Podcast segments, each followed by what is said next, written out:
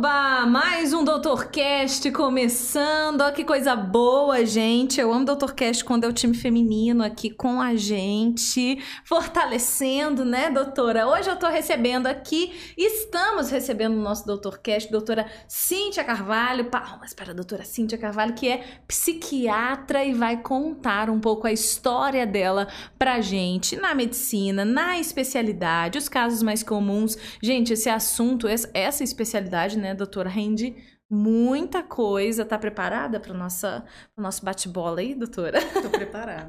Obrigada, viu, pela participação aqui no DoutorCast. Eu que agradeço o convite.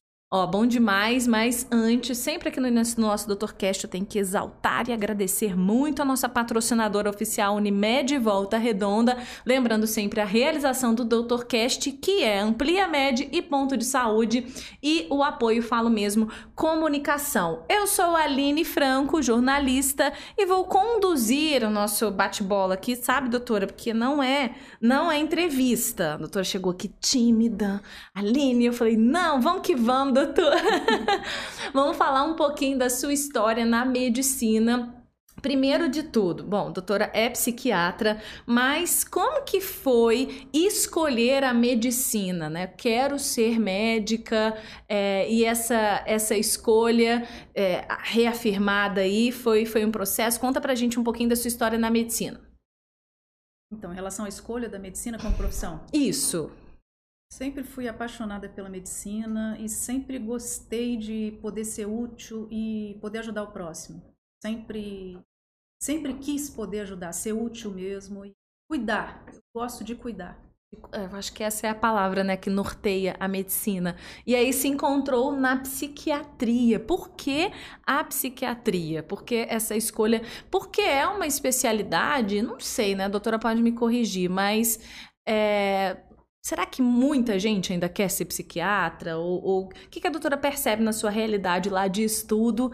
Muitos alunos, os colegas indo para outras áreas e só, só a doutora que levantou o dedo para psiquiatria ou teve um time aí junto? Não. Na verdade, é... a, a, psiquiatria nem foi a minha primeira escolha.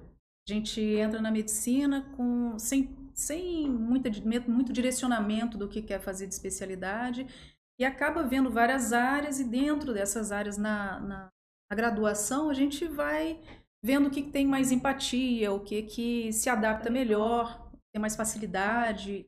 Então, assim, é, a psiquiatria não foi minha primeira escolha. Eu, eu gosto muito da parte clínica. A princípio, eu pensei muito em, em na parte de anestesia, eu pensei, eu, eu, fiquei bem perdida no começo. Eu imagino, mas gente, é realmente porque é muita especialidade. A gente conversa aqui com o pessoal e, e alguns médicos falam, Aline, realmente é um mundo de possibilidades e, e às vezes a gente né, vai, começa ali, vê o que quer e o que não quer e vai se encontrando nesse caminho. Isso, aí acaba que a gente tem, eu tive algumas opções, algumas escolhas que ficaram é, pouco eh, conflituosas, eu não sabia ao certo o que fazer. E acabei me formando e a gente acaba caindo no, nos plantões, né? No pronto atendimento, que a gente não sabe, não sai muito preparado para o pronto-socorro, né? Então, assim, a, a vida de pronto-socorro me ensinou muita coisa também. E foi aí que eu comecei a ter um certo contato com a psiquiatria. Foi no pronto-socorro mesmo. A gente, eu particularmente, atendia muitos pacientes e precisavam ser ouvidos. Eles queriam e precisavam de um ouvido, de alguém que, que acolhesse. E o pronto-socorro é tão difícil que a gente atende tantos pacientes, é, é um número tão grande de paciente, é, muita, é, algumas emergências, outras urgências, muita parte ambulatorial e muita parte psiquiátrica também, principalmente as emergências psiquiátricas que surgem no pronto-socorro e nem sempre o plantonista está preparado para esse tipo de, de, de demanda, né? Talvez até o município não esteja muito preparado também. Mas foi nessa parte que eu acabei é, tendo esse contato com a psiquiatria. Agora me fala assim, quando a gente fala de psiquiatria, é, leiga no, no assunto, né? na verdade não tão leiga, tá, doutora? Porque eu falo que eu tô com pós em medicina depois do Dr. Cast. Mas, assim, é, a gente é, é, confunde-se, mas acredito que agrega a psicologia e a psiquiatria. O que faz um psiquiatra? Porque a psicologia tem todo esse lado que eu acredito, inclusive, que seja um trabalho conjunto, multidisciplinar aí, né? A psiquiatria deve ter bastante parceiros, gente que está ali reforçando todo esse time. Mas é a, é a diferença que, quando eu olho de longe, é assim: ah, a psiquiatria entra com medicação Seria é, essa a diferença de forma bem grosseira, né? Mas como que a gente pode falar o que, que a psiquiatria, onde a psiquiatria realmente atua? Então, a gente tem uma parceria e precisa dessa parceria com a psicologia, com certeza. Os transtornos psíquicos todos precisam desse suporte psicológico, por isso que nos meus tratamentos eu sempre prescrevo a psicoterapia associada com tratamento Dependendo até algum transtorno de personalidade, por exemplo, a gente tem mais tratamento no lado psicológico do lado psíquico do que do lado psíquico em si. A, a, na psiquiatria, a gente avalia a parte psicológica, mas também o transtorno psíquico, numa maneira geral, em relação às alterações é, em toda a circuitaria cerebral, toda, a alteração que o transtorno psíquico causa em nível de sistema nervoso, em nível é, orgânico, então, a gente entra com um tratamento, muitas vezes medicamentoso, para auxiliar essa alteração psíquica é, em nível de neurotransmissores e tem na maioria dos transtornos, praticamente em todos os transtornos psíquicos. E aí, associado ao tratamento medicamentoso, eu preciso desse, dessa, desse apoio da psicoterapia. E outra coisa que associa, que eu associo e é muito importante para o tratamento dos transtornos psíquicos também é atividade física. É mesmo, muito se fala, né, da atividade física, tem gente que deixa para lá, né, inclusive, mas, mas a gente precisa é, refletir sobre isso. Não é só mais, ah, é atividade física, não, realmente ele é muito importante e, e assim como outras especialidades, ela tá ali também com, pra, como uma modalidade que ajuda a psiquiatria, então. Com toda certeza, tem uma ajuda imensa, não só é, em relação a ajuda cardiovascular, né? A síndrome metabólica, ao bem-estar, é, é, autoestima, mas principalmente em relação à, circuitaria cerebral mesmo, em relação à liberação de e atuação de neurotransmissores excitatórios que causam prazer, bem-estar. Então, assim, ajuda na qualidade do sono, me auxilia muito no tratamento medicamentoso. Então, é, eu acho que a gente até tem o efeito medicamentoso isolado, mas associado à atividade física e o tratamento psicoterápico, a gente tem um resultado mais rápido, bem melhor. Então, aquele paciente que é ativo, que realmente ele busca é, né, se manter ativo aí e, não sedentário, ele, ele te a, ajuda o tratamento. Sim, com certeza. O sedentarismo, ele, a, além de é, é, gerar uma predisposição a doenças cardiovasculares, a síndrome metabólica, ele, além, além do sobrepeso, lógico, que auxilia nessas, nessas comorbidades, diabetes, hipertensão, a gente tem uma, uma melhora da, na parte psíquica toda vez que o paciente faz uma atividade física. Tem uma maior facilidade. Às vezes eu tenho paciente com melhora da qualidade do sono sem eu precisar entrar com o indutor do sono, só com atividade física. Então, ela é imprescindível no tratamento dos transtornos psíquicos em geral. Aí agora vamos pensar assim, se a gente falou do, do, dessas modalidades que te ajudam, na verdade, da, da atividade física e do, desses outros profissionais. Qual seria esse, esse combo, esse time? Além do psicólogo, ou existem outros médicos, ou, ou depende de cada caso que realmente é um, é um trabalho em conjunto para todo mundo se ajudar ali? Então, aí depende do paciente. É, às vezes eu, eu atendo paciente cheio de comorbidades, por exemplo, paciente com hipertensão, paciente com diabetes. Então, eu preciso desse suporte do colega do endócrino, do cardiologista, até porque determinadas medicações psicotrópicas eu tenho alguns efeitos importantes, tanto no ganho de peso, quanto na, na, é, na função cardíaca. Então, eu preciso estar monitorando o paciente não só psiquicamente, como organicamente. Então, eu tenho que estar acompanhando com exames laboratoriais, é, dependendo da medicação, até exames laboratoriais mais frequentes. Então, eu preciso sim da ajuda, da, desse suporte, desse atendimento conjunto com as outras especialidades, com certeza. Assim como as outras especialidades precisam da, da, da psiquiatria em muitos casos, né? Isolado, acho que é, muitas vezes ninguém avança. É, então vou até dar um exemplo. Às vezes a gente pega um paciente com, com um transtorno de ansiedade que o, o paciente não tem noção que ele tem um transtorno, né? Ele tem aqueles sintomas tipo, ah, eu tenho um pouco de tonteira, quando eu fico um pouquinho numa situação mais, é, mais difícil para resolver, eu tenho uma dor de barriga, eu tenho uma, uma, uma, enxaqueca que me acompanha há tempos. E aí ela vai no neurologista, começa a tratar essa enxaqueca como se fosse uma enxaqueca pura e simples, e quando você vê, ela tem um transtorno de ansiedade que está levando essa enxaqueca crônica e sendo tratada unicamente a, a, a, dor de cabeça dela. Quando, na verdade, teria que ser tratado esse transtorno psíquico, esse transtorno de, de ansiedade generalizada dela.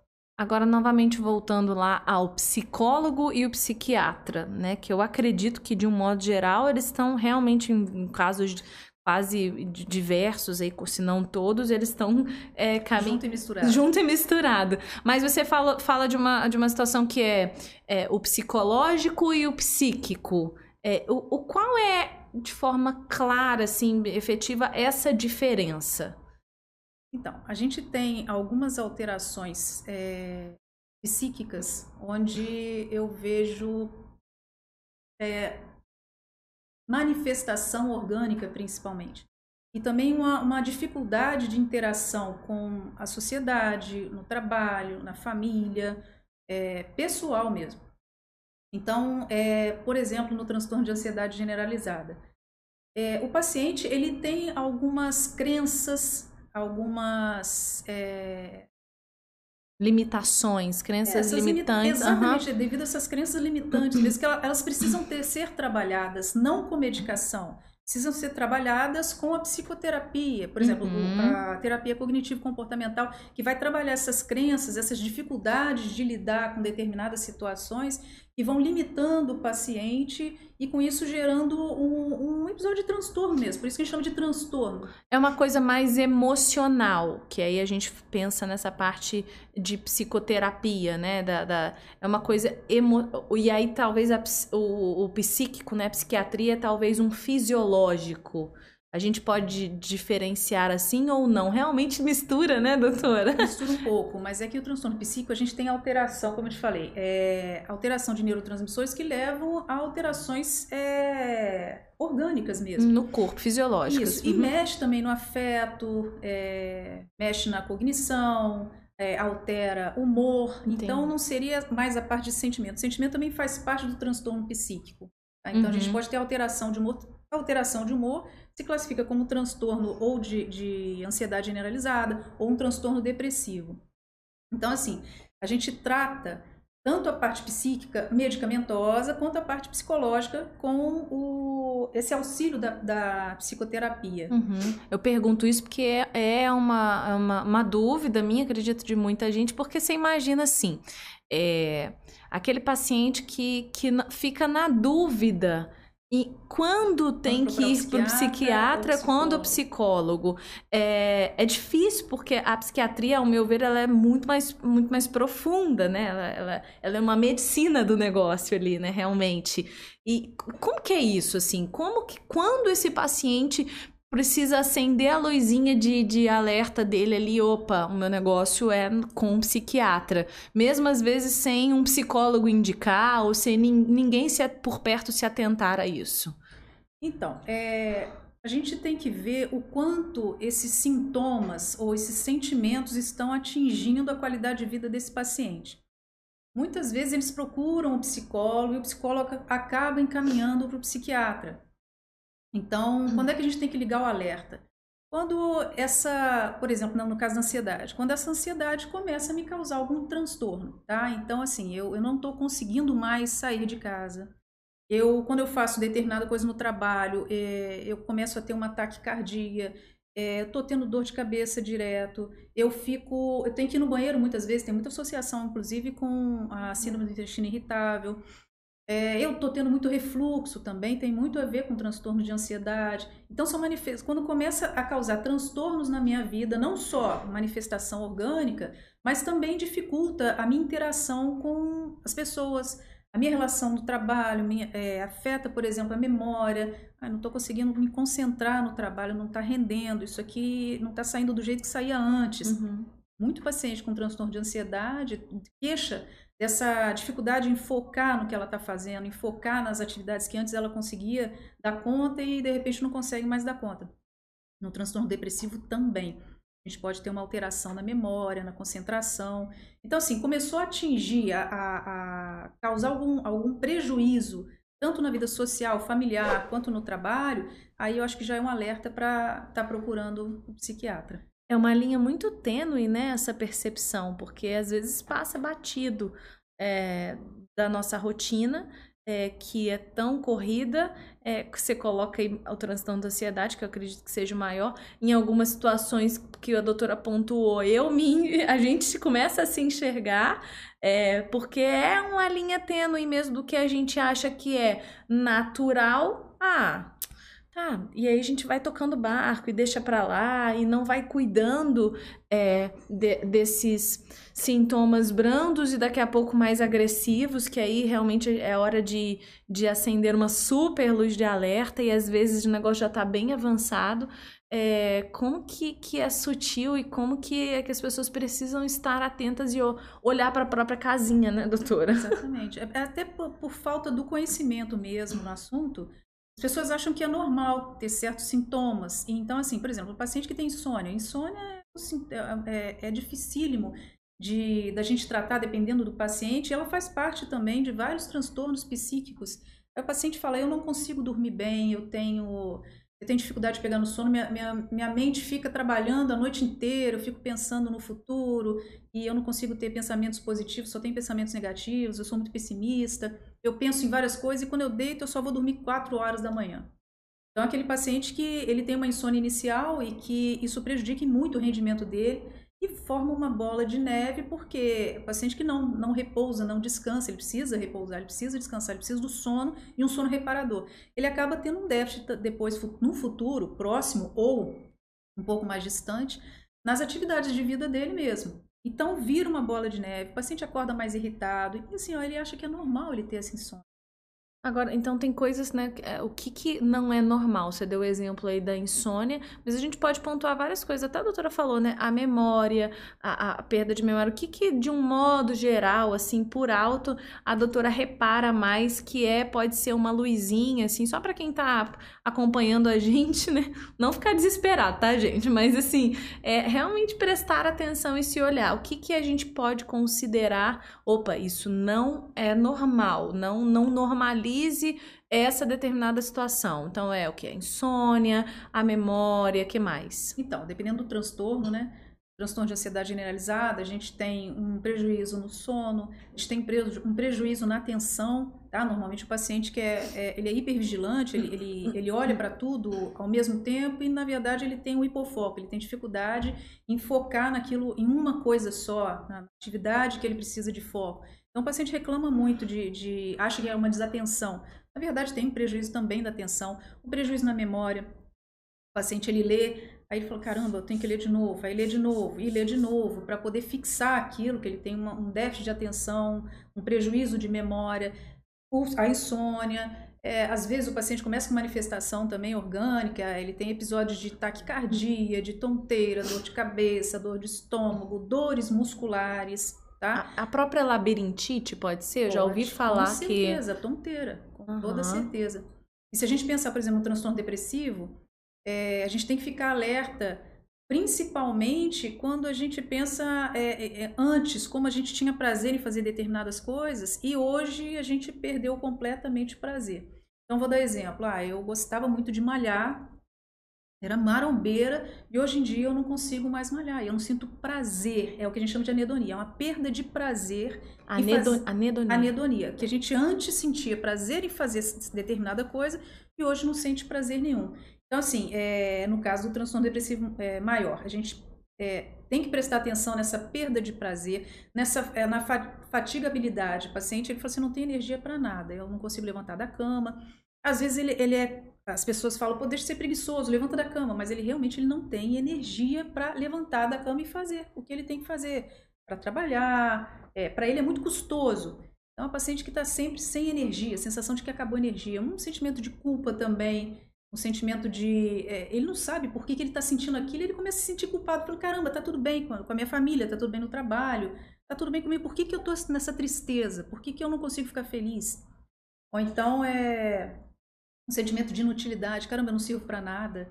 De repente, se eu morresse, acho que eu não ia, ninguém ia sentir minha falta. Aí já vem até uma ideação suicida mesmo, que seria o estado mais grave do transtorno depressivo. É muita coisa, né, doutora?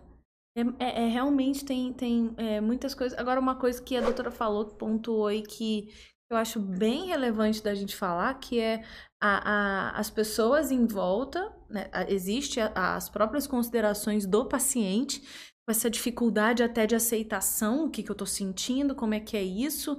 Não, eu não preciso de um psiquiatra, que eu acredito que né, ele estigmatiza a especialidade, a gente pode falar sobre isso.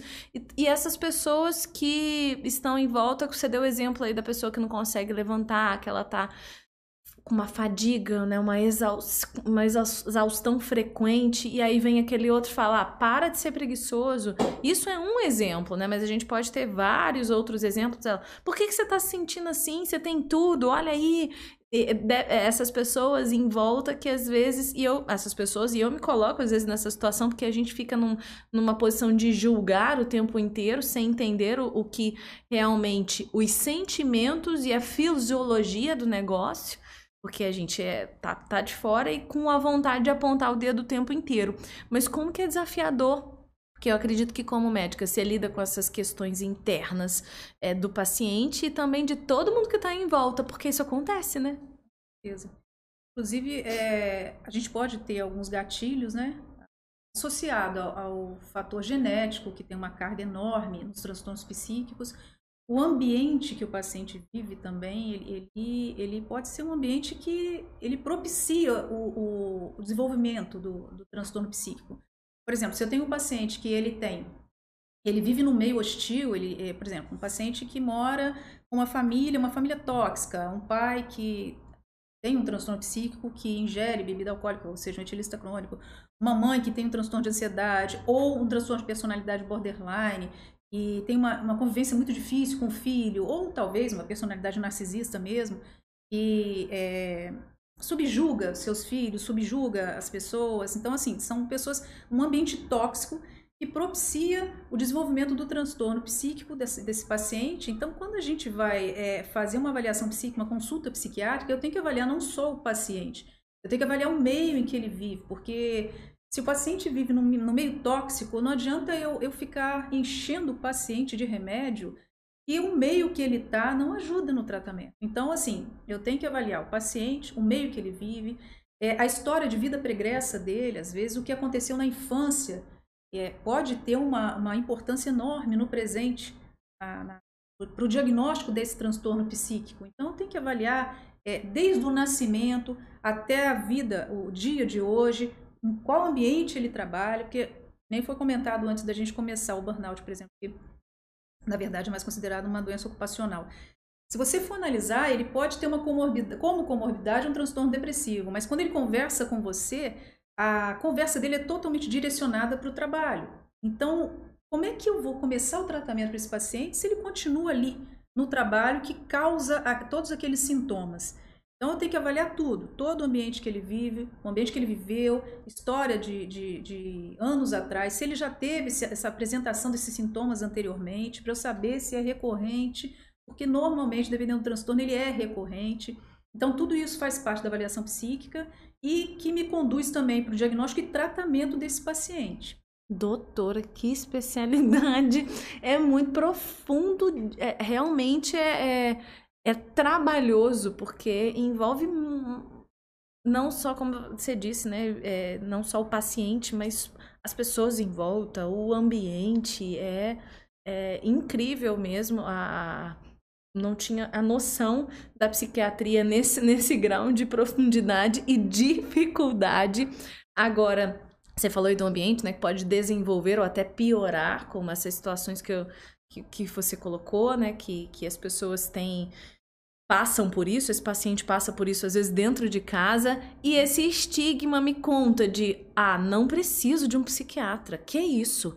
né? Eu imagino que, que deva acontecer. Imagina assim, ah, eu acho que você precisa de um psiquiatra, eu acho que, ou um tratamento. Até o próprio psicólogo sofre com, com essas questões, mas eu acho que ainda assim já avançamos bastante até nessa parte da, do, do psicólogo, dessas terapias, é, mas muitas pessoas às vezes preferem ele no psicólogo, sendo que aquele caso seria muito mais indicado para um psiquiatra, mas existe esse estigma. A doutora sente esse peso, essa responsabilidade na, na, na sua especialidade? Sim, tem. Eu tenho pacientes que eles mesmos tem uma certa dificuldade para chegar e até para comentar com família. Tem paciente que chega sem a família ter o conhecimento de que ele está indo na consulta psiquiátrica. Às vezes eles escondem a medicação dos parentes que não querem que saibam que ele tem um transtorno psíquico, para ele mesmo tem um preconceito com a doença. Ele mesmo não quer aceitar. Às vezes ele foi por indicação, porque o sofrimento dele está tamanho que ele já tentou de tudo, não conseguiu melhorar, e aí ele fala, caramba, eu vou ter que ir no psiquiatra. Mas ele tem aquele, aquele preconceito, o próprio paciente com transtorno psíquico, alguns, tem o preconceito de achar, caramba, o médico psiquiatra ele só cuida de doido. Então ele, ele não consegue aceitar, toma medicação escondida e não conta para a família, mas isso me dificulta também para o tratamento. Porque quando, quando eu vejo que o paciente ele tem um, uma certa resistência para aceitar a doença, ele costuma também ter uma resistência para aceitar o tratamento. Então é muito mais complicado da gente tratar esse tipo de paciente. É, e ele também, é, na sua sociedade, tem, tem muito, muito preconceito também. Uhum. Então, muitos pacientes aí não sabem nem que tem algum transtorno psíquico, estão sofrendo, precisando de ajuda e não procuram mesmo, porque o preconceito às vezes parte deles, ou por medo de eles serem, sofrerem algum preconceito por, por amigos, eles escondem mesmo o tratamento. E às vezes eu já, já ouvi falar também do paciente que falou: Poxa, doutor, eu tô, tô fazendo esse tratamento. Eu conversei numa rodinha, eu falei, comentei que estava tomando tal medicação, e o colega falou: Pô, eu já tomei, ou então eu tomei essa outra. Aí você descobre que tem tanta gente que faz um tratamento e que eles mesmos escondem por preconceito deles, ou talvez por preconceito, por medo de, de sofrer preconceito, né? Eu acho que até avançamos bastante, mas realmente há muito que quebrar nesse aspecto, como a doutora colocou aí, ah, um, um, um, médico de doido, né, que, que estigmatizou, ah, não, ou nossa, você só dorme com remédio, ou você, nossa, você está tomando um remédio tarja preta, você tá tarja não sei o que, e estigmatizam as medicações, e, e tudo isso dificulta é, todo esse processo de tratamento, de família, é, é, é bom para a gente quebrar os próprios, estou aqui também quebrando os meus próprios preconceitos e a gente se identificando em alguns pontos, né, vendo que, que como que a especialidade é importante, é relevante, a gente é a gente entrevista médicos diversos e, e, falamos aqui há pouco até com, com um médico que estava aqui batendo um papo com a gente que nós, nós, somos um corpo e é um corpo que se, comple, se completa, se complementa e tudo precisa de tudo e tudo precisa estar em funcionamento, que dirá as questões é, entre aspas, emocionais, fisiológicas dessa circulação, de tudo isso que a doutora colocou, que a psiquiatria é, trata, assim, realmente quebrando muitos paradigmas aqui nesse, nesse Doutor Cash. Obrigada, doutora. Aí ah, você falou, né, doutora, de alguns transtornos. É, você deu nome aí para alguns, mas eu queria saber, dentro da sua realidade, quais os transtornos mais comuns? Fala-se muito sobre os transtornos de ansiedade, mas são transtornos diversos, né? Sim. É... No transtorno de ansiedade, a gente tem, tem vários transtornos, como toque, é, a gente tem TEPT, tem agorafobia, existem vários tipos, mas dentro dos transtornos de ansiedade, eu tenho uma, uma prevalência na minha prática clínica é o transtorno de ansiedade generalizada. É, algumas, alguns casos também de transtorno do pânico. Hum. Mas, em geral, mais o transtorno de ansiedade generalizada e o transtorno depressivo maior. Como que é esse transtorno de ansi ansiedade, ansiedade generalizada, Isso, né? Es explica pra gente um pouquinho, dá um, um, um panorama desse tipo de transtorno. Então, o transtorno de ansiedade generalizada, ele tem uma alteração na liberação de um hormônio chamado cortisol. A gente tem o hormônio cortisol, que é um hormônio endógeno, e nos pacientes com esse tipo de transtorno, na verdade, a gente tem um aumento do cortisol endógeno. Isso é a, nível de sistema nervoso. A gente tem a, a liberação do hormônio corticotrófico estimulado lá na, na hipófise, hipotálamo e, adrenal, e suprarrenal. E a gente acaba tendo um mecanismo de feedback que diminui, na verdade, a, o feedback negativo. e com isso aumenta a quantidade de cortisol no organismo, gerando sintomas é, do transtorno de ansiedade. Além do, do, cortisol, a gente tem um efeito também da, da amígdala, que é responsável pelo medo, pela ansiedade, que ela te, fica hiperestimulada no transtorno de ansiedade. Então, o paciente que está sempre com medo de tudo, ele tem medo do futuro, é um paciente que ele tem pensamentos pessimistas, pensamentos trágicos, ele não consegue enxergar o futuro como uma coisa boa. Então, ele tem muita insônia e a insônia dele, normalmente uma insônia inicial, é aquela que o paciente deita e é, é, dá a impressão que o cérebro não para. Então, fica pensando em várias coisas e fica preocupado e planejando e ele não consegue é, se organizar para fazer o que ele precisa fazer. Então, vem uma espécie de procrastinação. E ele vai ficando cada vez mais frustrado, porque ele não consegue resolver, então ele fica preocupado e é como se a vida dele ficasse parada. E começa com manifestações orgânicas também, como, como eu falei da taquicardia, tonteira, dor de cabeça, dores musculares, refluxo, pode fazer a síndrome do intestino irritável. Então, é, são casos bem frequentes na prática clínica. E outro caso bem frequente é o transtorno, de, o transtorno depressivo maior. Esse ele pode se classificar no transtorno depressivo maior unipolar ou bipolar transtorno bipolar, depressivo bipolar, é no paciente que tem o transtorno afetivo bipolar. E o unipolar é aquele que tem o transtorno depressivo maior propriamente dito. Mas dentre os sintomas mais característicos, é aquele que eu já tinha comentado, que é a anedonia, que é uma perda de prazer em fazer coisas que antes davam prazer. É, o paciente com transtorno depressivo é aquele paciente que a vida dele ele tem um embotamento afetivo, ele não consegue ter prazer é, é, ele pode ter um embotamento afetivo, ele não consegue ter prazer e ao mesmo tempo ele também não, sente é, desprazer. Aquele paciente que é como se você chegasse e desse um carro para ele. E aí, o que, que, você achou? Tá. Então a vida dele é aquele cinza, sabe? Tanto faz se eu morrer, tanto faz se eu ganhar na loteria, tanto faz. Ele perdeu completamente o prazer, o afeto, sabe? Então é, é um transtorno bem importante, inclusive transtorno depressivo maior predispõe também a, a, ao suicídio, porque dentre os sintomas a gente pode ter também a ideação suicida. A gente tem paciente, por exemplo, é, tem um, um, na ideação suicida, o, muitos pacientes com quem eu converso, né, com, durante a consulta, eu comento se já pensou alguma vez assim, ah, caramba, se eu morresse não, não ia fazer falta. E aí eles falam, poxa, eu já pensei isso sim.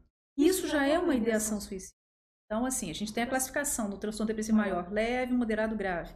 O grave é aquele que o paciente já tentou suicídio, ou várias vezes suicídio. Então, esse é um paciente grave que o tratamento dele tende a ser um tratamento contínuo.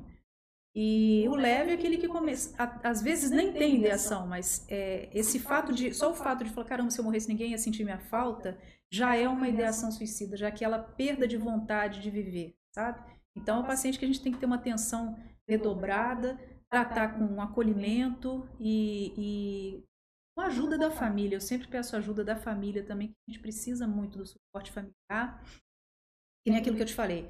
É, não adianta julgar e falar com o paciente, ó, oh, sai da cama, vai fazer isso. Não é uma questão de preguiça, de jeito nenhum. É um transtorno onde tem uma alteração é, é, é, a nível de neurotransmissores excitatórios que estão todos embaixo e ele não consegue mesmo sair. É uma, uma hipobulia, que é uma, uma perda de vontade, é uma é, diminuição da psicomotricidade, ele não consegue ter força, ele não consegue levantar, sair da cama. Às vezes o paciente ele, ele é até é, aquele paciente que às vezes não consegue nem levantar a cabeça para olhar para você durante a consulta, dependendo do tipo de depressão e do grau de depressão que ele tem. Então, são transtornos, os, os mais prevalentes no meu consultório, na minha prática, são os transtornos de ansiedade generalizada e o transtorno depressivo maior. É, é muito sutil, né, essa coisa quando você fala aí, doutora, do ah, daquele paciente que, que é monotom, que é monótono, ele é uma constante, né? Aquela coisa é cinza, não tem o brilho do negócio. Isso. É, como que, que a gente às vezes, né? A gente reconhece algumas pessoas assim. É, eu queria te perguntar muito sobre a pandemia.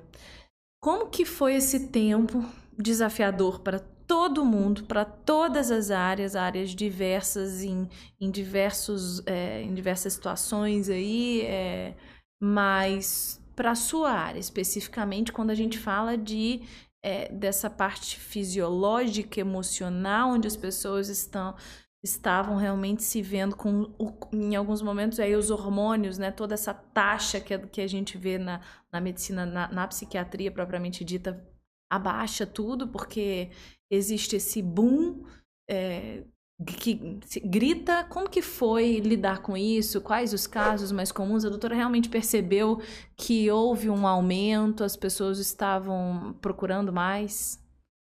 Então, houve sim um aumento. A gente já estava esperando até um aumento muito maior do que teve, pelo menos até agora, porque, na verdade, a gente tem a doença Covid, que é aguda, e a gente ainda vai ver muito tempo na frente as sequelas dela, né? Então, é uma doença que a gente viu como uma doença inflamatória, doença aguda, né, com a doença viral, ação do vírus, agindo, é, gerando uma cascata é, inflamatória e atingiu, atinge todo o corpo e não deixaria de atingir também o cérebro. E o, o, essa perda do olfato, a perda do paladar, isso é sinônimo de, de que atingiu o sistema nervoso central. Então, afeta o sistema nervoso central, gera uma vasculite, ou seja, um processo inflamatório nos vasos, na parede dos vasos, endotélio vascular, e isso atrapalha, inclusive, no tratamento, na ação das medicações dos psicotrópicos e que, a longo prazo ou a curto prazo, depende do paciente, gera alteração psíquica, sim, na, na, em toda a circuitaria cerebral. E a gente viu uma, um comprometimento, sim, do, da, da memória, ou seja, da, da parte cognitiva mesmo do paciente. Prejuízo grande esse, parte psíquica mesmo, por causa desse processo inflamatório do sistema nervoso central. Então a gente pegou assim uma, um aumento no número de pacientes com transtorno psíquico, com principalmente transtorno de ansiedade e transtorno depressivo.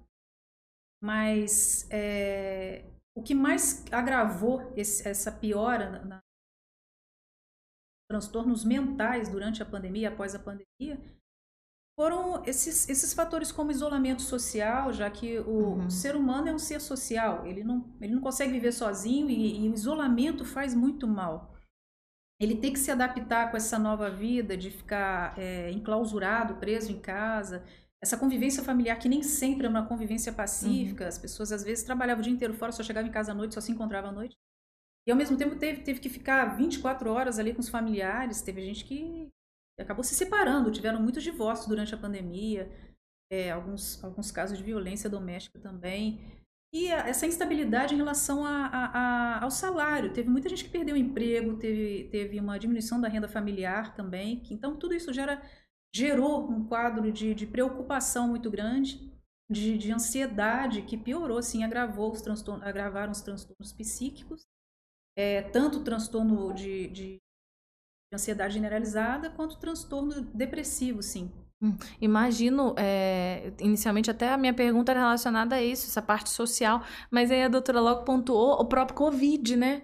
A, a própria doença Covid que, que mexe com essa parte é, psíquica também de muitos pacientes que, além de tratar todos os sintomas, tudo aquilo que o Covid traz de forma pulmonar, muitas outras coisas é, vieram juntos, e, e, inclusive essa, essa questão de da memória. Muita gente se queixa, né? Uhum. Da perda de memória. Acredito que seja, tenha sido um, uma grande queixa dos pacientes, certo? Com certeza.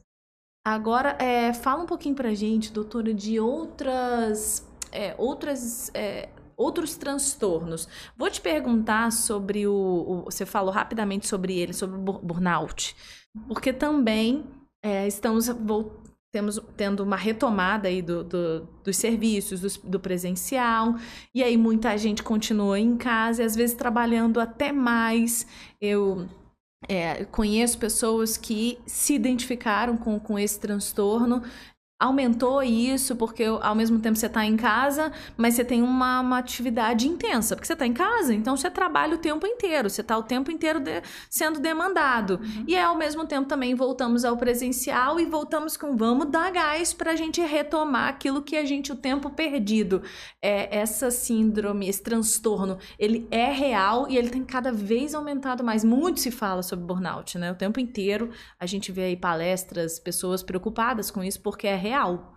Isso. O burnout é considerado uma, uma doença ocupacional é, e que muitas vezes ela vem associada ao transtorno depressivo ou transtorno de ansiedade generalizada.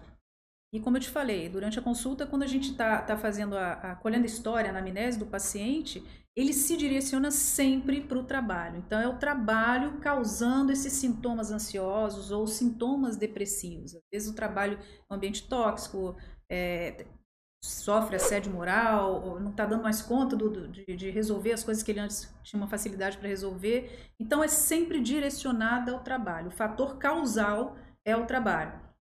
Agora, é, é, vamos entrar na parte de medicações, que é o que eu, que eu falei que muita gente é, faz esse estereótipo, né? E estigmatiza de forma negativa, ah, não, vai tomar remédio para dormir ou vai tomar remédio para isso e para aquilo, que remédio é esse? E aí escondem os remédios, como bem a doutora colocou muitos pacientes ainda com todo esse preconceito.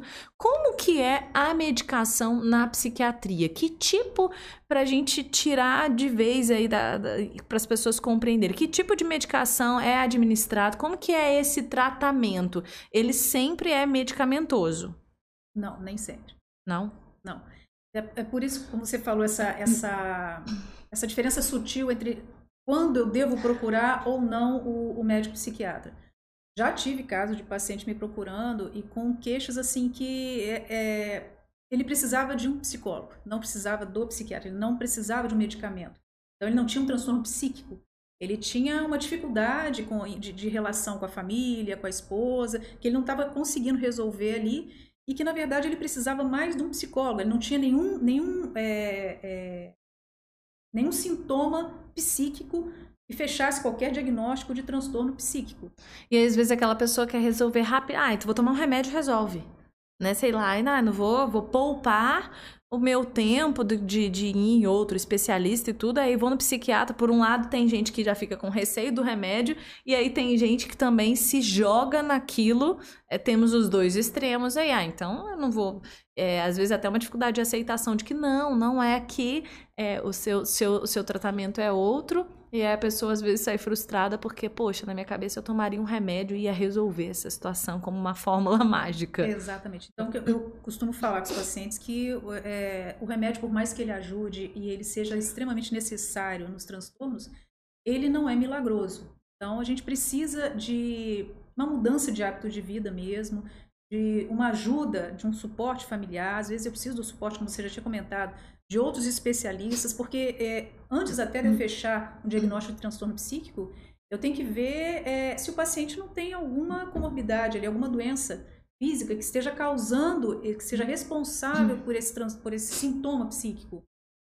Então eu tenho que trabalhar junto com o endócrino, eu tenho que ver se tem um hipotiroidismo, tiroidismo moto, eu tenho que trabalhar junto com o cardiologista, eu tenho que ver se está se tá faltando algum tipo de vitamina que poderia estar tá ajudando esse sintoma psíquico a se manifestar.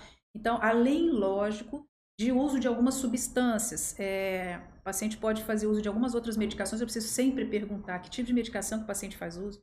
Às vezes usa uma polifarmácia, tem interação medicamentosa. Eu tenho que tomar cuidado até na hora de prescrever uma medicação, porque eu tenho que saber se realmente tem, vai interagir com determinadas medicações que ele já faz uso contínuo. Então, assim, eu tenho que ver isso tudo, conversar com o paciente para saber o que, que, qual é a melhor conduta, qual a melhor medicação indicada para o determinado paciente. Em relação ao tratamento, a gente tem que ver qual medicação a gente tem que passar é, de acordo com as comorbidades, de acordo com cada paciente. Todo o tratamento é individualizado. Às vezes eu vejo um paciente assim, doutora, eu estou com sintomas iguaizinhos da minha amiga. Minha amiga toma o, o, remédio X e ela se deu super bem com o remédio X. Só que o remédio X é bom para ela. Não necessariamente vai ser bom para minha paciente. Então eu tenho que avaliar. Se fosse assim, era só receita de bolo e não é receita de bolo. Então cada paciente tem um tratamento individualizado. A gente tem que ver as medicações de uso. O paciente, por exemplo, que faz uso de alguma droga ilícita, por exemplo, a cocaína, às vezes ele entra em surto psicótico. E não necessariamente o paciente com esquizofrenia. Ele entrou num surto psicótico secundário àquela medicação. A gente tem que ver também o paciente idosinho, tadinho, que fica internado. Ele tende já, até por um déficit cognitivo já avançado, ele tende a fazer um delírio, um quadro de delírio, que já é um quadro orgânico também. Então, a gente tem que ter cuidado com, com o tipo de medicação que está fazendo no paciente, as interações medicamentosas e os efeitos colaterais também. É muita responsabilidade essa parte medicamentosa que você disse aí, de, de todas essas associações, né? Determinado paciente, o que, que ele usa, o que, que, ele, que, que ele não usa, funciona para um, não funciona para outro. As reações de cada um que são diferentes, a má administração desse remédio, né? É, é, esse paciente precisa, eu acredito que são remédios muito controlados, é o famoso remédio controlado. É, remédios controlados em que realmente é controlado não de forma pejorativa, mas um controle que a, a, o médico que está acompanhando precisa é, tá muito juntinho ali, porque existem horários, existem associações diversas, existe o, as características do, do paciente, as reações. Então, eu acho que esse ponto da gente falar de remédio é importante porque muita gente ou ele não diminui o uso daquilo, fica assim, ah, diminui no sentido, ah, não, preciso desse remédio. E por outro lado, às vezes as pessoas partem para o outro extremo, né? Quer remédio para tudo e precisa ser muito bem associado, indicado. Então, é, novamente, né, para o pessoal que está assistindo a gente, a medicação é importante, muito. Mas ela é, tem que ser muito precisa. Acho que dentro da psiquiatria, então, ainda mais, né, doutora? Toda certeza. E a gente prescreve a medicação, principalmente quando vai introduzir um psicotrópico para o paciente, a gente tem que estar tá entrando com doses mais baixas para evitar ou diminuir os efeitos colaterais. A gente tem que estar tá de olho, pertinho do paciente mesmo. Eu não posso simplesmente prescrever e, olha, te vejo só daqui a um tempão. Não é assim. Então, eu prescrevo a medicação, eu tenho que entrar com doses mais baixas, eu vejo como é que aquele paciente está reagindo e a gente vai sempre fazendo novas consultas, revendo o paciente para avaliar e fazer uma dosagem dessa, dessa, um ajuste dessa medicação, na dose da medicação, até a gente achar a remissão dos sintomas. Então, às vezes a gente pega paciente que vem, de repente, de. de ah, eu, eu tomo esse remédio aqui há 20 anos e você toma nessa dose? Tomo nessa dose. Então, assim, a gente faz o ajuste da dose para ter remissão dos sintomas e evitar que fiquem é, sintomas é, residuais que atrapalham no tratamento e acabam é, é, causando uma recidiva do, uhum. do, do, do, transtorno em si, entendeu? Então eu tenho que tratar, chegar numa remissão e quando eu chego nessa remissão, eu chego numa dose de manutenção, onde eu consigo dar um pouco de qualidade de vida, dar uma qualidade de vida para esse paciente e evitar essas recidivas que são, que são recorrentes. É uma relação muito próxima, né, desse paciente. Uma relação muito próxima e relação de confiança, porque se o paciente não confia no tratamento, não confia no médico dele, ele não dá seguimento. Até porque no começo do tratamento eu tenho, posso ter alguns efeitos colaterais, onde alguns pacientes acabam desistindo do tratamento. O paciente ansioso, por exemplo, eu peço sempre para não ler a bula, que é um paciente que gosta de ler bula. E assim, se você lê bula da, da dipirona, você não toma dipirona. Que, que dirá de um psicotrópico? Então, assim, por favor, Psicotrópico que a gente fala é um remédio que? Com ação no sistema nervoso. Tá. E aí é o famoso tarja não sei o que, tarja aquilo? Tem, tem tarja preta também. Inclusive, queria até deixar um adendo aqui em relação aos remédios de tarja preta. Por exemplo, os benzodiazepínicos e a gente tem é, indicações precisas para estar tá usando e tem data para começar e data para acabar. E às vezes chega um senhorzinho de idade e fala que faz uso de determinado remédio há 20 anos. Então, assim, ele não tem nem noção da, da, da, do efeito a longo prazo daquela medicação, que muitas vezes causa uma, uma tolerância e uma, é, uma resistência, né? O paciente ele toma medicação, ele acaba uma dependência, na verdade. Ele toma medicação, ele fica tolerante, então ele vai aumentando a dose da medicação para ter o efeito que tinha antes e ao mesmo tempo cria aquela dependência da medicação. E ele não sabe que a longo prazo os prejuízos que podem causar o uso daquela medicação. Então a gente pega paciente que faz uso aí há 20 anos de medicações de tarja preta, que são medicações controladas e que têm que ser bem administradas e é, acompanhadas pelo médico. É isso, acompanhadas, é essa relação que a gente falou, né? É, como que isso é, é muito, muito sério. É, esse pergunto dos tarjas, do, do, do, tarja preta, do tarja disso, daquilo, que eu acho importante porque eles são já estigmatizados, ele, as pessoas já, já falam muito, associam né, a, a, a psiquiatria a esse tipo de medicação. A doutora atende público diverso, é, criança, porque a gente fala também, a gente está falando muito de adulto, de senhor, de, de, de, homens, mulheres, mas existe aquele público infantil e que alguns psiquiatras também se, se aprofundam né, né, para esse, esse tipo de paciente. Público, né? uhum. Então, a, a psiquiatria pediátrica, para mim, é, é quase que um mundo à parte, porque é uma psiquiatria que é, dificilmente a criança consegue se, se manifestar ou você consegue entender o que ele está sentindo. Então, é, é, eu não atendo criança, apesar de atender um público adolescente a partir de uma certa idade.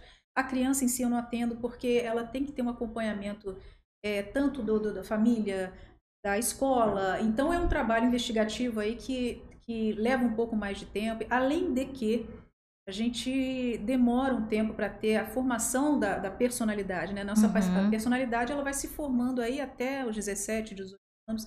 Então, e tem uma neuroplasticidade, né? A criança, ela, ela, ela, o cérebro dela está em formação, então as sinapses estão em formação. Então, dificilmente você fecha um diagnóstico. É, é, é para mim, por, eu, como eu digo, é um mundo à parte que eu, eu, não, eu não me especializei é na, na pediatria psiquiátrica, mas eu acho muito bacana. É ainda mais, mais profundo, né? É, ainda realmente, mas é, perguntei, mas a doutora atende então a partir do adolescente, com todas as suas demandas que eu acredito que, que surja. Agora, é, são doenças, são a gente pode falar que são patologias, não, são transtornos curáveis, tratáveis, depende, é, com manutenção, né? Como a doutora disse, aquele remédio que mexe aqui, daqui um tempo acompanhando pertinho, ajusta ali, ou libera aquela pessoa e ela fica sem, porque tem ainda também esse outro estigma de, ah, vai ficar dependente desse remédio. Agora só dorme com isso, agora só come com isso. Então tem toda essa questão envolvida também, né? Mas às vezes, em alguns casos, sim, é necessário dar continuidade àquilo, às vezes até o resto da vida, acredito. E é uma pergunta frequente que o paciente fica incomodado de, poxa, eu vou depender desse remédio pro resto da minha vida? Então depende, tá? Depende do transtorno e depende do, do grau do transtorno também. Como eu te falei, é, o exemplo do transtorno depressivo maior. Se eu tenho um paciente, ele tem um transtorno depressivo maior, com todos os sintomas depressivos, e uma ideação suicida, não só ideação suicida, ele chegou a praticar tentativa de suicídio em si, esse paciente é um paciente que vai ter que eu vou ter que estar do lado dele por muitos anos. É, dificilmente eu vou é poder... pegar na mão e ficar, caminhar junto, né, doutora? Exatamente. Existem transtornos psíquicos, como por exemplo a esquizofrenia e o transtorno afetivo bipolar, que são transtornos psíquicos que o paciente fica dependente, sim, é, para o resto da vida de medicação. Não tem como eu tirar a medicação do afetivo bipolar e nem do esquizofrênico. Mas eu acho que assim, a gente ressignificar essa dependência e tá tudo bem. Tipo assim, é, é, no sentido de que tá tudo bem usar a medicação, ela me ajuda ela, ela me trata, ela cuida de mim, ela cuida dos meus sintomas, ela tá suprindo todo essa, esse déficit que o meu corpo não tá suprindo de alguma forma. Então, acho que quando a gente ressignifica isso, a gente encara melhor a dependência e não coloca ela como uma forma de forma negativa. Acho que é importante, né? Muito importante, com certeza. É, às vezes eu atendo paciente com transtorno é, depressivo que chega assim é, com embotamento afetivo, choroso, durante a consulta não, mal consegue é, se manifestar, de tanto que chora, de uma tristeza. E aí a gente inicia o tratamento e vai retornando e de repente o paciente chega com um sorrisão e, e assim, ele fica tão feliz. Para mim, a maior felicidade é essa. Mas ele fica tão satisfeito que se eu se, acho que se eu comentar alguma coisa de fazer um desmame da medicação em determinado momento, já fica até com medo. Aí já, já gera um quadro ansioso que fica com medo de, de ficar sem a medicação. Já, já, ainda... é, já é um outro, um outro oposto, né? É. Também tem que ter aquela pessoa que esteja disposta a entender que, olha, esse, essa medicação é por um tempo. Vamos trabalhar para que isso também, né, seja esse desmame aconteça e às vezes gera uma um medo, ai, mas será não vou funcionar sem Se essa medicação. tomar, e aí, o que, acontece? Será que volta tudo, Tudo, né? é sem essa medicação. Imagino, doutora, as questões que você como nesse atendimento deve, deve lidar, assim, muito, muitas situações muito diversas, né, que divergem bastante. Sim. E ainda em relação ao transtorno, no tratamento, no transtorno é, de ansiedade generalizada, é, não é garantia que o paciente, depois do tratamento, ele nunca mais vai ter uma ansiedade, uma crise de ansiedade, ou até um transtorno, uma pânico. Isso não é garantia. É muito frequente que ele tenha novamente esse quadro. Que a gente trata na fase aguda, quando está insuportável, com as manifestações orgânicas. Mas ele tende a recorrer nesse quadro, sim. O que a gente faz é, é evitar que ele tenha essa recorrência muito frequente e num quadro agudo muito exacerbado. Uhum. Então, o transtorno de ansiedade generalizada, a gente tem um, tem um tempo de tratamento? Sim. Mas depois que termina o tratamento, isso não é garantia de que ele não vai apresentar esse quadro novamente. Por isso que é importante você estar, tá, tá, né, como médico, pertinho acompanhando e não a pessoa sumir, né? Nossa. Você tem, né? Com certeza. Eu falo, eu estou prescrevendo aqui. Às vezes tem paciente que fala, ah, doutora, prescreve umas duas, três caixas. De jeito nenhum. Eu preciso estar acompanhando o paciente, é, vendo o que ele está sentindo, vendo a evolução, o quadro clínico, psíquico dele. Eu não posso sair prescrevendo medicação, eu não vou fazer isso primeiro que é errado. Segundo, que eu tenho que estar acompanhando o paciente. Então, assim, por mais que o paciente não queira voltar, eu puxo a orelha e, e, é. chamo atenção. Não, a gente precisa estar pertinho do outro, sim. Responsabilidade médica, relacionamento médico, ainda mais dentro da, da sua área, o negócio tem que estar, tá, a rédea tem que estar tá curta, né? Tem que estar tá realmente tem que faz, pertinho, a, fazendo esse acompanhamento minucioso, trabalhoso, mas acredito que muito recompensador em muitos casos. E aí, falando em recompensador, a gente entra aqui numa etapa do nosso bate-papo que eu sempre pergunto se existe algum caso que te marcou ao longo desse tempo na, né, na área, é, que, poxa, a Aline deu resultado, ou eu vi né, uma evolução, ou é, o transtorno tal? Como que é isso? Assim, o que, que a doutora pode contar para a gente dentro da, da sua especialidade? Então, eu, eu, tive, eu lembro de um caso que eu tive um resultado positivo, mas que achei resultado até muito rápido. Eu fiquei, eu fiquei até um pouco apreensivo, que a gente fica com medo, porque o diagnóstico é, psiquiátrico é um diagnóstico dinâmico, na verdade. É, Muitas vezes a gente acaba comendo bola, dando diagnóstico e achando que é aquilo, e depois de um tempo o paciente começa a abrir outro quadro. Vou dar um exemplo aqui do, do como eu te falei, do transtorno depressivo. A gente tem que ver se é unipolar ou se é bipolar. Por quê? No bipolar, ele pode abrir um quadro de mania. E aí a gente só descobre quando ele abre o quadro de mania. Então o paciente vive por anos com um diagnóstico de um transtorno depressivo maior unipolar, tomando uma medicação, o, antidepressivo, e você vê que ele não melhora, aquele quadro que é arrastado, ele tem uma melhora um pouquinho, não, não muito significativa, não tem uma remissão completa dos sintomas, está sempre um pouquinho depressivo. E aí, depois de anos tomando aquela medicação com o diagnóstico de um transtorno depressivo maior unipolar, ele abre um quadro de mania ou hipomania. Aí você fala: caramba, ele era bipolar. Então, é um diagnóstico dinâmico, principalmente na pediatria, viu? Então, por isso que fica mais complicado também. Então, uhum. a gente às vezes trata é, é, o paciente e depois de um tempo a gente vai vendo, até conforme ele reage, conforme a, a, com a medicação, com a, com a, dose da medicação, e a gente vai vendo que é um diagnóstico mais dinâmico mesmo. Então, às vezes a gente tem que tratar com, com medicações de outras classes para estar tá ajudando no, no, no tratamento. Uhum. E, e, assim, lembrar de um caso que, que teve um ótimo resultado foi esse eu até fiquei um pouco apreensiva, na verdade era um tratamento, era um transtorno de ansiedade misto com, com de ansiedade e depressão, depressivo e ansioso. Ele mudou no meio do caminho e ele teve um resultado rápido. Não, a... esse caso ele, ele não chegou a mudar no meio do caminho, ele teve um, um resultado muito rápido. E, quando, e, um dos critérios que a gente diferencia um transtorno depressivo maior unipolar do bipolar é esse resultado muito rápido no tratamento, assim que a gente inicia, ah. que isso não é muito comum. E nessa paciente eu tive um resultado excelente em dois, três meses.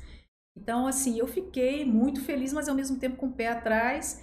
Mas até agora, graças a Deus, ela está muito bem. Ela melhorou, assim, é, significativamente, com remissão 100% dos sintomas. Ela estava é, isolada, vivendo sozinha, é, sem conseguir trabalhar, com problema de memória, concentração, embotamento afetivo.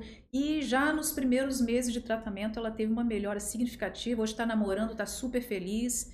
E eu fiquei feliz demais com o tratamento, mas aquele pé atrás, assim, porque por ser um diagnóstico dinâmico, né, na psiquiatria, a gente fica um pouco apreensivo, até com muita felicidade, né? Mas que coisa boa, né? Que, que realmente que é esse contentamento de, de olhar e, poxa, o trabalho, um trabalho bem assertivo e por isso talvez rápido, com a ajuda daquele paciente, porque é uma ajuda de todo mundo ali, dos envolvidos, como até disse a, a família, todo o ambiente, mas e rápido ainda assim, que é raro, eu imagino a, a satisfação médica, mas realmente eu deixo eu continuar acompanhando aqui, porque a qualquer momento, se precisar, né, se esmorecer, eu tô aqui para para ajudar, para auxiliar no que for preciso. E aí, agora a perguntinha que eu também sempre faço, além do, do caso que te marcou, que você compartilhou com a gente, mas quem que é a doutora Cíntia sem doutora na frente? O que, que a doutora gosta de fazer? Quais são os seus hobbies? A vida fora do consultório que tem, né, doutora? que tem, né, Cíntia? Vou corrigir aqui, ó. Vou tirar o doutora também. Tem, é necessário que tenha, né? É... Pessoa simples, eu, eu gosto muito de estar com a minha família Gosto, eu gosto muito de visitar meus pais. Adoro cuidar dos dois, sou eu que cuido deles. É, eu adoro chegar em casa, ver meus cachorrinhos. Sou apaixonada por eles, são meus filhos. Eu, eu soube que a doutora é uma apaixonada por bicho, é isso mesmo? Sou apaixonada, desde pequenininha. E de um modo geral, bichos, mas tem aí o, o, o apreço pelos mais, pelos cachorrinhos? Cachorrinho, gatinho, boi, cavalo, é eu amo tudo em geral. Todos, todos, todos. Acho que são, são nossos irmãozinhos, estão aqui para pra gente, para fazer companhia, para dar amor. Eu acho que eles dão muito amor pra gente, muito mais do que eles recebem da gente. Dá até para indicar aí na consulta, né, para alguns pacientes aí, ó. Nossa, tem um bichinho. Certeza. Com certeza, eles fazem muito bem é. para para parte psíquica, para para o coração em si, né? São muito companheiros, né? E quando você tem muito cachorro, é isso? Quantos cachorros? Eu tenho um casalzinho que eu adotei inclusive na pandemia. Mulher. Os dois. E... Tinha um pequenininho que já estava velhinho, já estava ceguinho, tudo, pequenininho mesmo. E aí durante a pandemia apareceu, apareceram os dois na minha vida que foram, foram uma surpresa muito boa. Eu acabei pegando uma, eu estava indo trabalhar, na época eu trabalhava em outro município, eu estava indo dar plantão ainda. E me encontrei com ela pequenininha no meio da, da Dutra. É mesmo, doutora? E pegou? Aí eu parei o carro no acostamento, oh, igual meu... a Maria maluca, saí correndo. até perigoso, né? Ah, saí meu correndo Deus. no meio da. da, da, da Mas ela tá, tava na Dutra também, é perigoso também para ela Exatamente, ali, né? Exatamente, ela ia acabar morrendo sim. E aí, graças a Deus, consegui pegar e foi um Cuidou. sufoco, né? Porque eu fui pro, fui pro plantão. Falei, gente, como é que eu vou fazer agora plantão de 24 horas eu com uma pequenininha dessa? Mas aí, olha, eu acho que quando a gente faz, é, pratica uma boa ação, a gente, a gente recebe ajuda também. Todo mundo foi, ajuda. Sim, foi isso que aconteceu. Ela era filhotinha? Era ainda? filhotinha, oh, essa era, era filhotinha. E o nome? Ah, virou Naomi. Naomi. Naomi e o, e o outro? O outro gordinho é o, é o, pequeno, chama de pequeno. Naomi pequeno. Então hoje tem os dois. Os dois, o casalzinho. E tem gato e não, só cachorro. Já tive, tive gatinho também. Minha vida inteira eu tive animal. Sempre tive cachorrinho. Então, é uma paixão. Então, fora aí dos consultórios, é uma pode dizer que é uma, uma apaixonada pelos animais. Apaixonada e são minha terapia. Ai, que delícia, gente. Também amo bichinho, doutor. É bom demais. Pena que eu tô morando num, num apartamento, ainda não, não dá. Mas a, filha, a minha filha tá, né, criança, mas é bom demais. Realmente, eu acredito muito nisso que a doutora falou. Ele, ele vira, vira terapia. É um companheiro. Então, é isso, né, doutora? Tem mais alguma coisa que a gente esqueceu de falar? É tanta coisa que a gente pode falar. Primeiro sobre a especialidade, agora a gente entra na parte da desses hobbies aí? Faltou alguma coisa aí? Não, né? Não, é só deixar o alerta mesmo em relação a, a, aos sintomas que, na verdade, é, a maioria das pessoas desconhece e para evitar o preconceito e o julgamento, principalmente dos pacientes, e quando eles procuram ajuda, a gente, a gente tem que acolher. Todo mundo precisa de ajuda, isso aqui é verdade, no, em qualquer momento da vida. Então é acolhimento, é companheirismo, e ficar alerta para os sinais de alerta, né? Que por desconhecimento nem acredita que tem um transtorno. Então fica aí o, fica a dica, né?